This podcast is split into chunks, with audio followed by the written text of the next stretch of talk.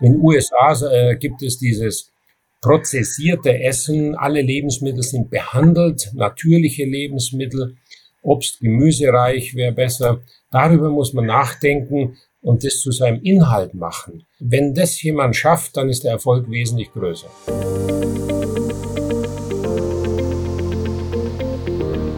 O-Ton Diabetologie extra. Eine Sonderfolge des Podcasts für Diabetesexpertinnen. Hier wird alles besprochen, was mit Diabetes zu tun hat.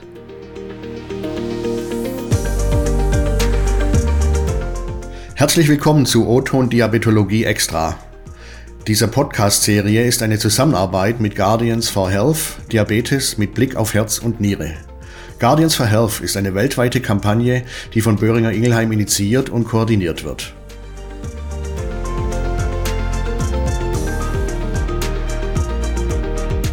Sie hörten die Stimme von Günter Nuber, Chefredakteur der Diabetes-Zeitung und Redaktionsleiter Deutschland der Matrix Group.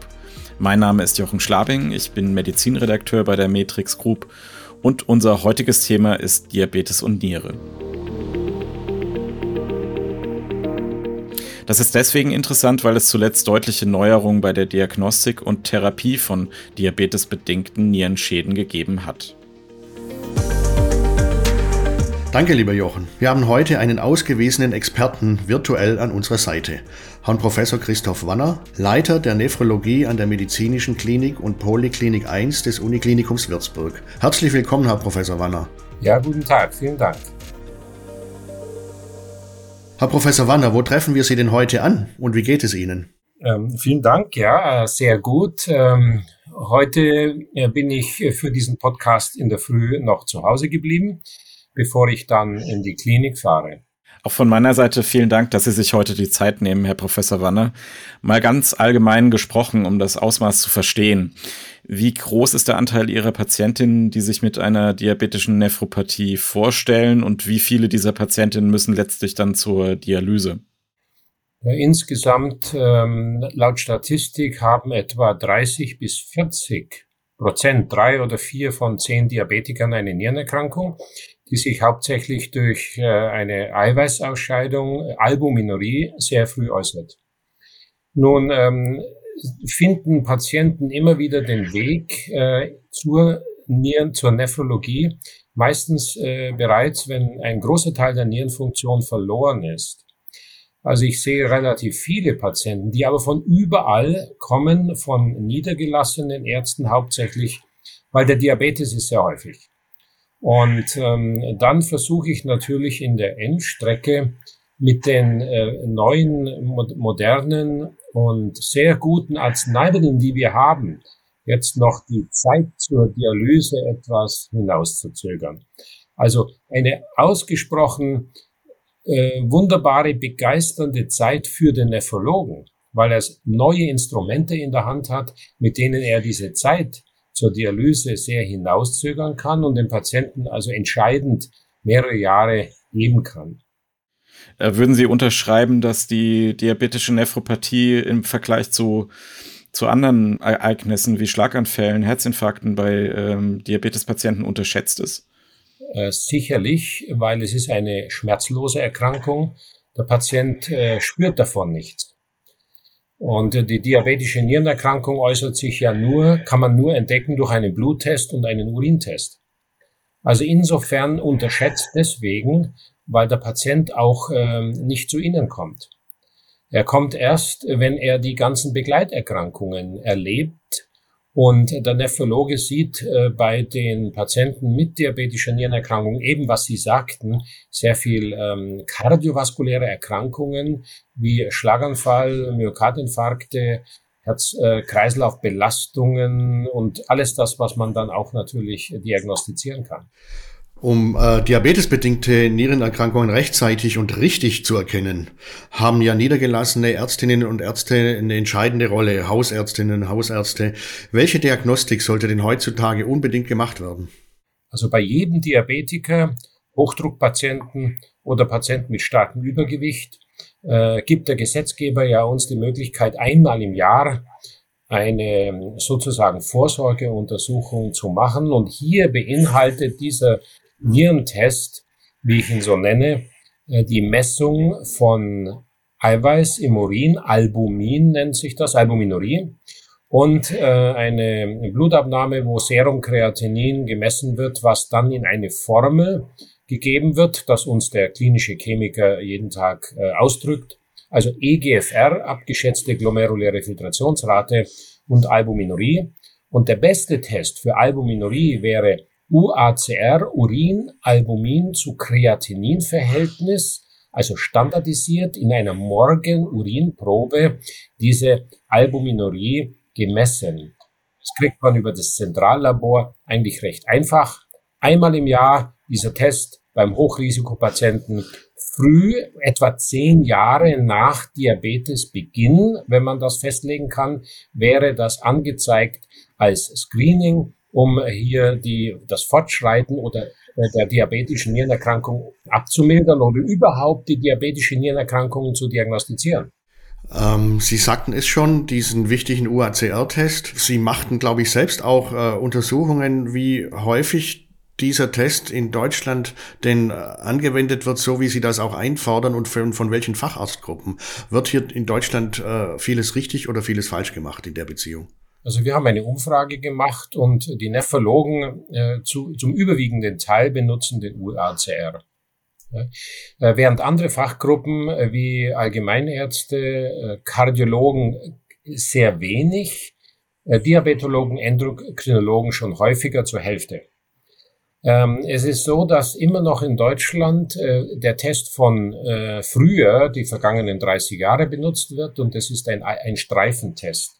Dieser Streifentest im Urin, der ist äh, semi-quantitativ, also sagt ihn nicht ganz genau. Auch sind äh, methodologische äh, Schwierigkeiten mit Streifentests verbunden.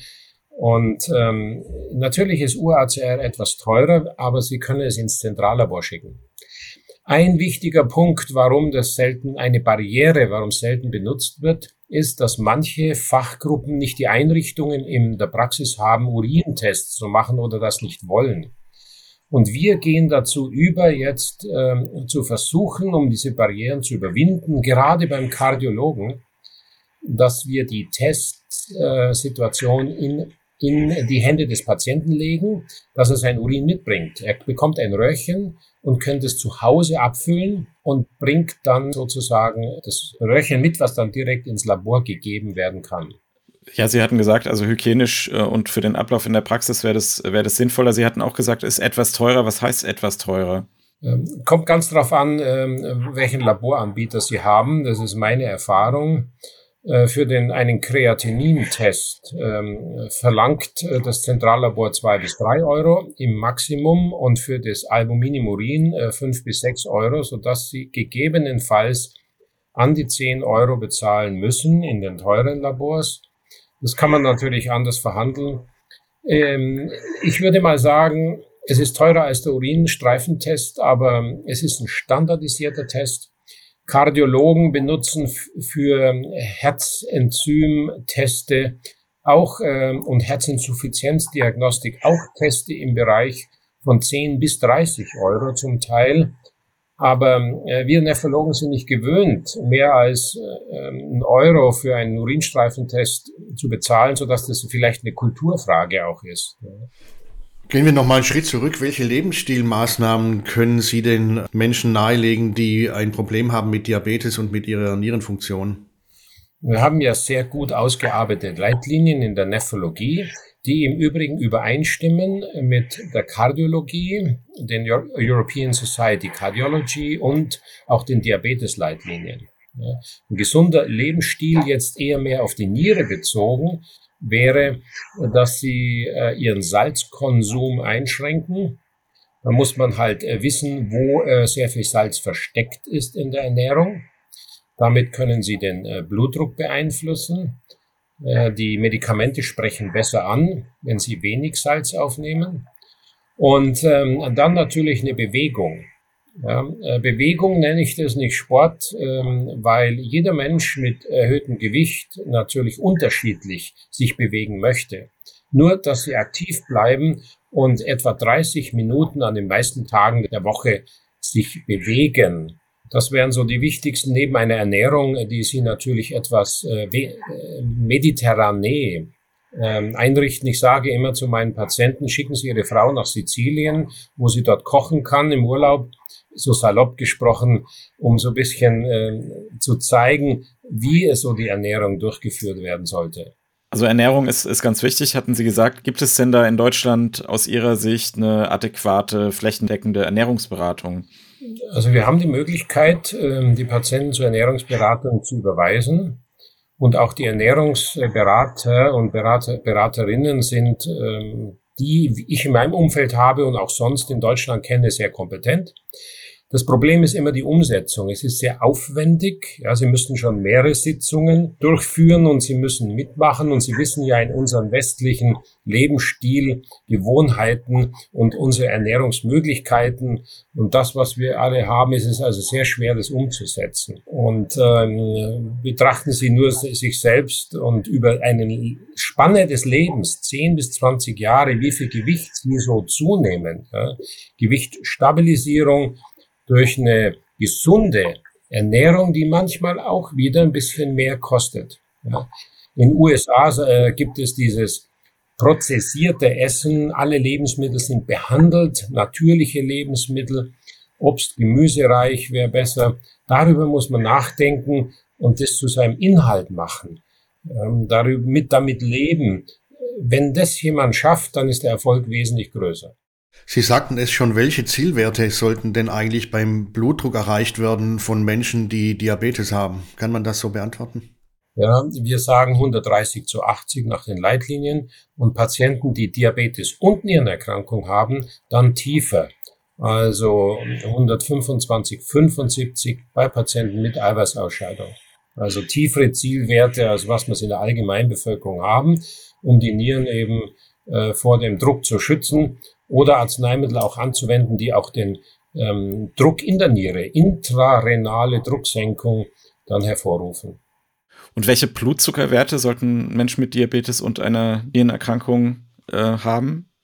Ja, hier haben wir gerade lange diskutiert in den Leitlinien KDIGO, globale Leitlinien. Ähm, und wir haben, weil wir Patienten mit Nierenerkrankung, ältere Menschen mit hoher Komorbidität sehen, haben wir die Blutzuckerziele, also HB1C, an die Begleiterkrankungen angepasst. Das heißt, ein älterer Mensch mit ähm, Herz-Kreislauf-Vorschädigung, äh, der möglicherweise schon etwas wackelig ist, also Gebrechlichkeiten, äh, der hat ganz andere Ziele. Da können wir mit der Einstellung des Blutzuckers ähm, mit den Grenzwerten nach oben gehen, dass wir Hypoglykämie vermeiden, also Unterzuckerung vermeiden, ist dort das Thema. Während ein jüngerer Mensch, der noch viele Lebensjahre vor sich hat, der strenger eingestellt werden muss, da äh, nehmen wir die Zielwerte der Diabetologen, Endokrinologen, die ein HB1C von 6,5 vorsehen, während wir bei den Nierenkranken auf 8 Prozent gerne auch mal hochgehen oder tolerieren. Und welche Antidiabetika sollten bei einer Nierenfunktionsstörung nicht eingesetzt werden, um diese Ziele zu erreichen? Sehr viele äh, Diabetiker mit Nierenerkrankungen sind auf Insulin, weil die meisten Tabletten eine äh, Beschränkung haben, was äh, Nierenfunktion ähm, mit niedriger ähm, glomerulärer Filtrationsrate mit sich bringt. Also ähm, da gibt es Tabellen, die sagen, ab wann man äh, die einzelnen Werte nicht mehr einsetzen kann. Und da greift meistens so eine glomeruläre Filtrationsrate von 30, also ein Drittel Nierenleistung, sind die meisten Medikamente nicht mehr einsetzbar. Wie zum Beispiel das häufigst gebräuchliche Metformin, das zur Basis einer jeglichen antidiabetischen Therapie gehört. Über den blutzuckersenkenden Effekt hinaus sind heutzutage vor allem SGLT2-Inhibitoren in den Fokus gekommen. Hier konnte in Studien ein deutlicher nierenschützender Effekt nachgewiesen werden. Wie bewerten Sie denn die Datenlage? Äh, wir haben das das erste Mal vor sechs Jahren am Horizont gesehen und konnten kaum glauben, äh, wie stark und effektiv und wie gut und nebenwirkungsarm die SGLT2-Inhibitoren die äh, Progression der diabetischen Nierenerkrankung hinauszögern und die Nieren schützen. Äh, die Geschichte ist jetzt abgeschlossen mit drei großen Studien, die uns ganz solide Evidenz geben.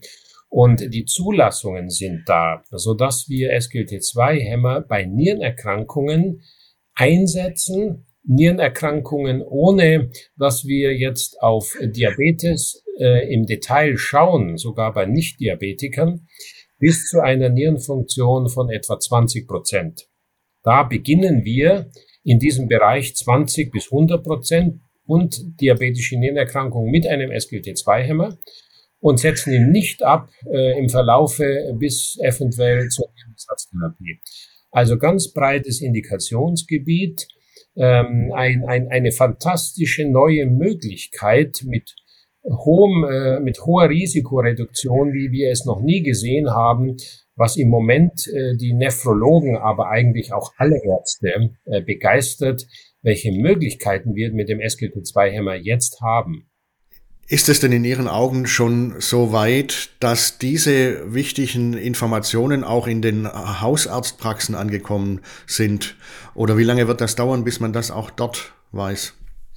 Also die Botschaft verbreitet sich wie ein Lauffeuer. Allerdings wissen wir, dass man muss sich natürlich fortbilden. Es ist auf jedem Kongressprogramm heute, es sollte jeder hören, wenn er sich fortbildet. Und ähm, nach Erfahrung mit anderen Therapieprinzipien während der letzten Jahre äh, kann es äh, bis zu zehn Jahren dauern. Entschuldigung, zehn Jahre, bis auch alle äh, das umsetzen und jeder Patient ähm, diese Behandlung bekommen hat, denn sie gehört bereits heute nach Leitlinien zur Basisbehandlung Englisch Standard of Care.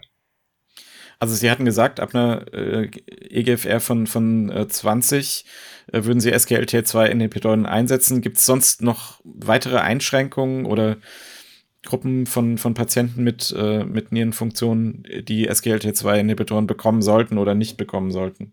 Wir haben mehrere Arzneimittel, SGLT2-Hämmer auf dem Markt, die momentan Zulassungen 25, 30 ähm, haben. Die Leitlinien können darüber hinweggehen. Ja, die äh, Science ist global, die Wissenschaft. Die Implementierung ist lokal. Wie in Deutschland haben wir Zulassung ab 25. Die Leitlinien sagen 20. Das wird sich in der Zukunft dahin bewegen. Und Ihre, Ihre, Ihre letzte Frage, Bemerkung war? Ja, ob es sonstige Einschränkungen oder, oder, oder Empfehlungen gibt aus Ihrer Sicht, SGLT2-Inhibitoren und äh, Diabetespatienten mit Nierenfunktionsstörungen? Eigentlich bei Diabetes ähm, gibt es nur die Einschränkung Typ 1 Diabetes.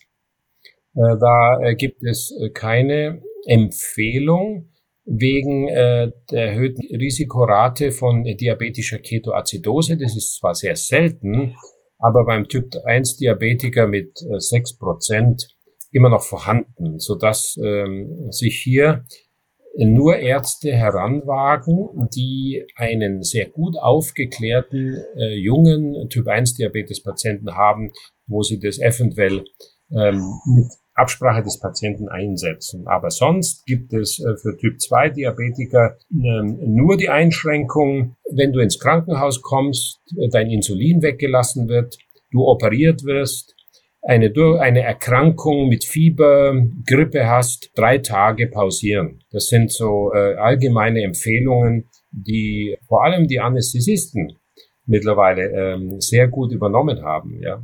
Gibt es denn weitere neue Medikamente, für die ein nierenschützender Effekt bekannt ist? In Deutschland und ähm, ich weiß nicht, wann Sie den Podcast ausstrahlen. Ich kann sagen, ab heute, wo wir das Interview durchführen, ähm, gibt es in Apotheken die Zulassung für nicht steroidale Mineralocorticoid-Rezeptor-Antagonisten. Also Medikamente, die in veränderter Form bereits seit 30 Jahren auf dem Markt sind und jetzt äh, mit einer neuen, weiteren Form dieses Medikaments äh, viel nebenwirkungsarmer äh, die, die, das Fortschreiten der diabetischen Nierenerkrankung zusätzlich um 18 Prozent relative Risikoreduktion hemmen. Sie sind besonders gut geeignet, zusammen mit dem SGLT2-Hämmer in Kombination äh, gegeben äh, zu werden. Da die bekannte Nebenwirkung einer, eines Kaliumanstiegs dadurch weiter abgemildert wird. Aber stellen Sie vor, Sie sprechen mich um das nächste Therapieprinzip an. Also Sie, wir haben jetzt zwei Säulen unserer Therapie nach der RAS-Blockade, nach dem ACM, den SGT2-Hämmer, jetzt den äh, MRA, nicht steroidalen, wo wir unglaublich äh, vielfältig eingreifen können jetzt, um ähm, diese Nierenerkrankung äh, abzubremsen. Und manche sagen, äh, der Stillstand ist nicht mehr fern, den wir erreichen können. Sagenhaft zur Ergänzung, wir haben den Podcast Anfang Oktober aufgenommen, damit man das richtig einordnen kann. Und die Informationen nehmen wir auch in die, auch in die Show Notes. Wie ist denn aus Ihrer Sicht die Datenlage bei GLP-1-Rezeptor-Antagonisten? Da ist ein Silberstreifen am Horizont, würde ich sagen. Kardiovaskulärer Schutz ist äh, bewiesen und ist dort äh, bereits in den Leitlinien mit aufgeführt und wird auch dadurch erstattet. Aber die Geschichte der, des Schutzes der Nieren ist noch nicht zu Ende geschrieben. Wir sehen äh, deutliche Effekte auf äh, die Beeinflussung der Albuminurie in mittlerweile jetzt sechs bis sieben Studien. Aber Sie müssen für eine Zulassung und für den Beweis, dass der GLP-1-Rezeptor-Agonist wirkt, äh, die eine Studie haben, wo die Niere im primären Endpunkt ist. Und diese Studie äh, läuft gerade, die sogenannte Flow-Studie, und sollte 2024 publiziert werden. Also da müssen wir noch etwa eineinhalb Jahre drauf warten.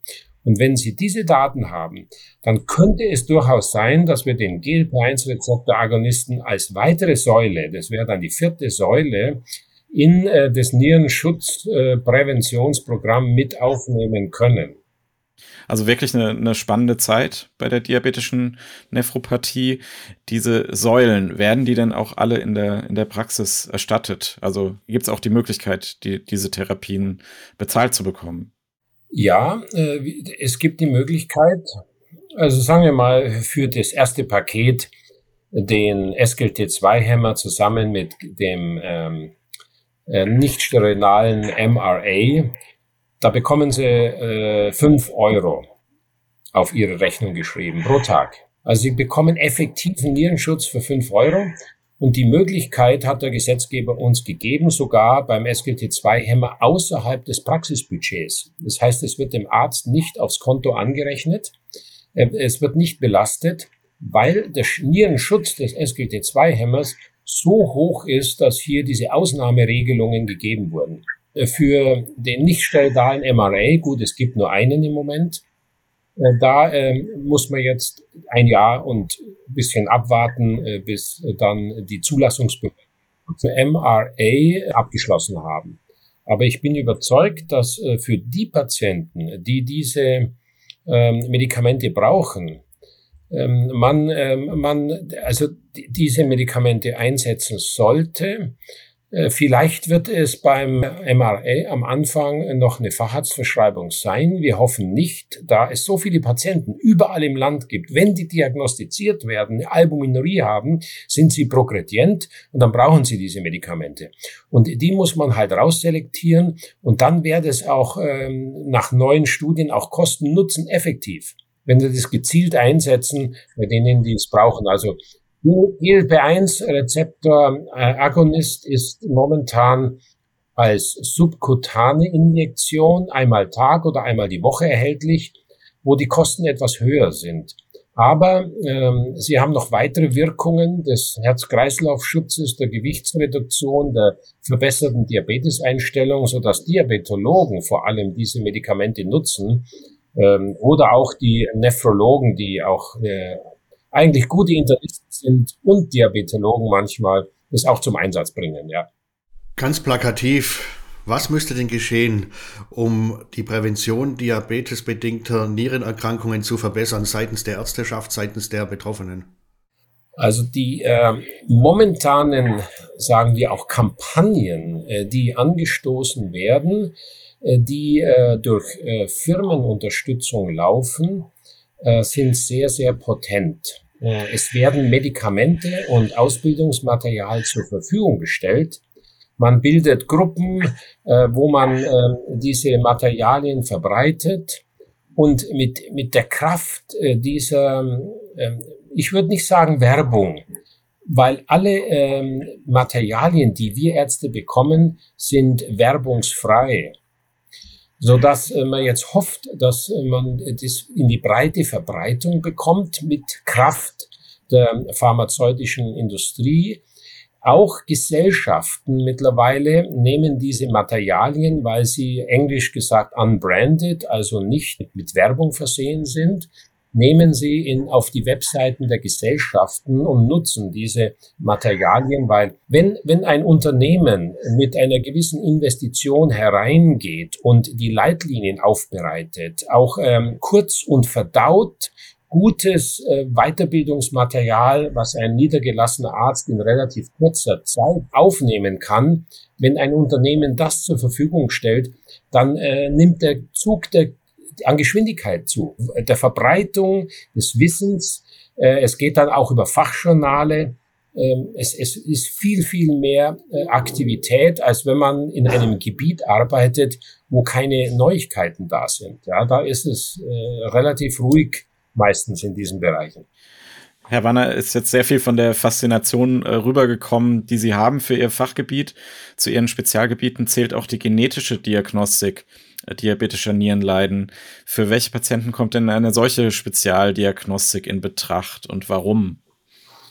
Äh, wir haben zunehmend haben wir die Möglichkeit über zum Beispiel auch äh, Tests im Blut und Urin, äh, Metabolomics, äh, Proteomics und andere Dinge ähm, hier ähm, genetische Abdrücke sozusagen zu diagnostizieren. Allerdings äh, hat es noch nicht die breite Anwendung beim Diabetes. Ja, es gibt andere Nierenerkrankungen oder andere genetische Erkrankungen, die zu Nierenerkrankungen führen, wo man durchaus schon äh, genetische Tests machen kann. Das ist bei Typ 2 Diabetes noch nicht ähm, äh, sehr breit ähm, möglich und noch nicht eingeführt.